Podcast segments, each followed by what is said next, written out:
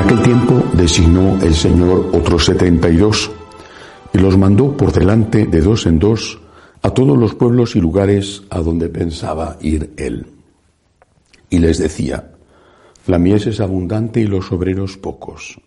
Rogad pues al dueño de la mies que mande obreros a su mies. Poneos en camino.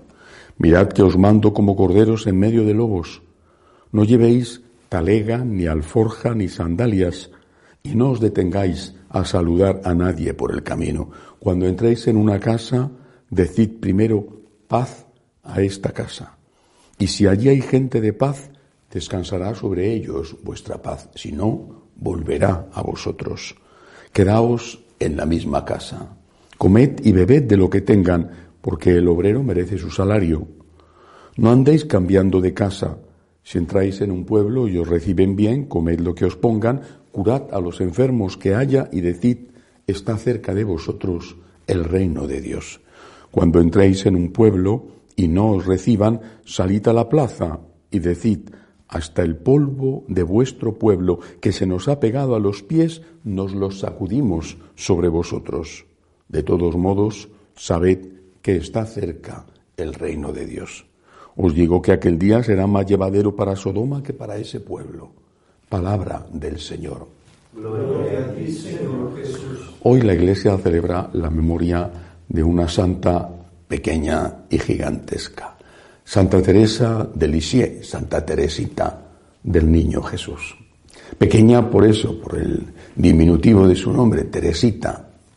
Grande, grande porque su ejemplo de santidad es enorme. Y también porque es patrona de las misiones, junto con el gran misionero español San Francisco Javier. Una mujer que entró muy joven en el convento de las Carmelitas Descalzas de Lisieux, eh, una mujer que estaba llamada a pasar su vida sin pena ni gloria y que murió jovencísima, estuvo muy pocos años en el convento, enfermó, murió. sin embargo, una mujer con una influencia en la historia de la espiritualidad en tantas personas inmensa, repito, hasta el punto de que es la patrona de las misiones. ¿Qué tuvo esta mujer, esta joven mujer? ¿Qué tuvo esta mujer para hacer tanto bien y para ser tan conocida? Entró apenas superada la adolescencia en un convento de clausura, no volvió a salir de ese convento hasta que murió. Y sin embargo, ¿qué tuvo? ¿Cuál es su secreto?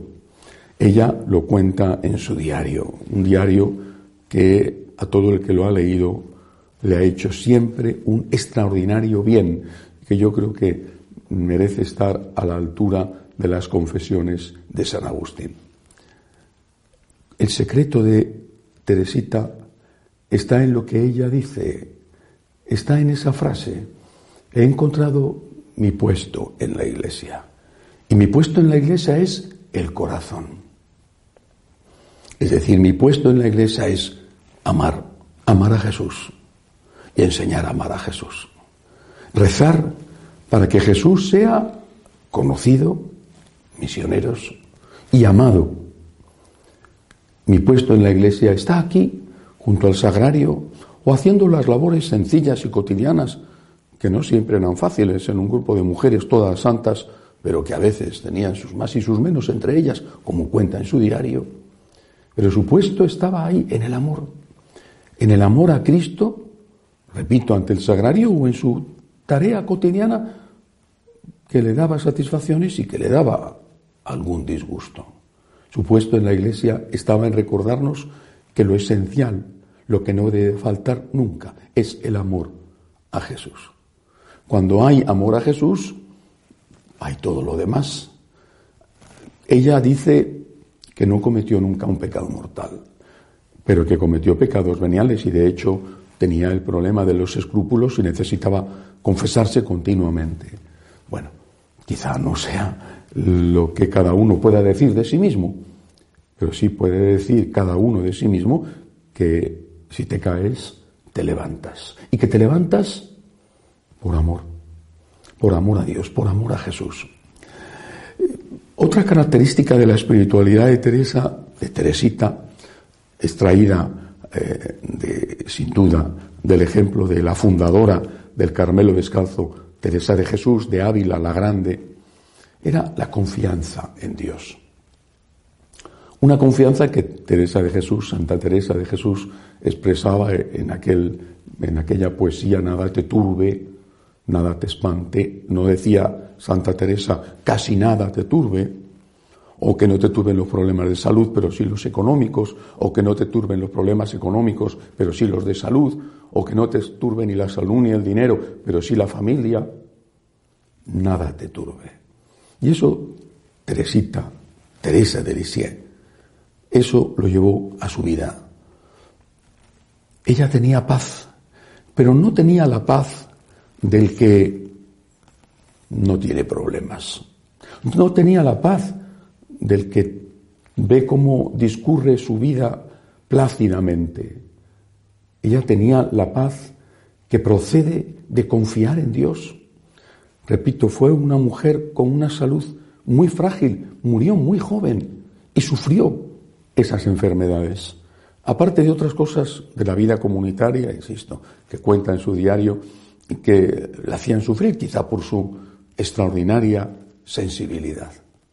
Fue una mujer que sufrió y que mantuvo la paz.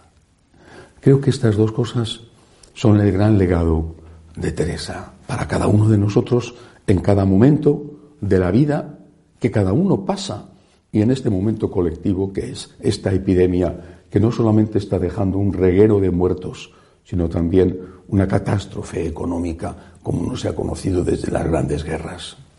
Ten paz, confía en Dios. Y no porque no tengas problemas. Repito, Teresita invitaba a confiar en Dios y ella lo hacía en medio de sus dificultades y de sus sufrimientos y de su prematura muerte, posiblemente causada por la tuberculosis. Confía en Dios, confía, confía. Además, siempre lo digo, hoy lo repito, ¿y si no confías? Porque confiar en Dios no significa dejar de buscar trabajo y esperar a que te lo traigan a casa. Confiar en Dios no significa no ir al médico y esperar a que te cures milagrosamente. Confiar en Dios no significa intentar no intentar resolver los problemas que tienes en tu familia, en tu matrimonio, con tus hijos, con tus padres. Confiar en Dios significa hacer todo lo que tienes que hacer, todo lo que tu inteligencia y tu voluntad te dicen que hay que hacer, pero sabiendo que es Dios el que resuelve las cosas. Recibí ayer un mensaje precioso, decía, muy sencillo, decía, en tu futuro también estará Dios. Me acordé de aquel cuento que dicen que es el cuento más breve del mundo, que es apenas una frase. Cuando se despertó, el dinosaurio todavía estaba allí. Ese es el cuento, así, nada más que eso. Cuando se despertó, el dinosaurio todavía estaba allí. Nosotros podemos decir, en mi futuro, lo mismo que en mi presente, también estará Dios. Cuando salga de esta, Dios estará allí. Dios estará siempre allí. Confía. Porque además, repito, si no confías, te pones nervioso. Si no confías, te desesperas. Y entonces, lo que va mal, empeora. Y lo que va bien, se estropea. Santa Teresita, esta joven mujer que murió en un convento de clausura e iluminó el mundo, nos dice, Dios en tu corazón. Todo por Dios, todo por Cristo, todo por amor a Él, todo por agradecimiento a Él. Dios en el primer lugar. El agradecimiento a Dios en el primer lugar. Y como prueba de agradecimiento, confianza en Dios. Señor, no sé cómo voy a salir de esta, estoy preocupado por esto, por aquello, por lo demás allá, por 50 cosas a la vez. Señor, yo confío en ti. Sagrado corazón de Jesús, en vos confío. Que así sea.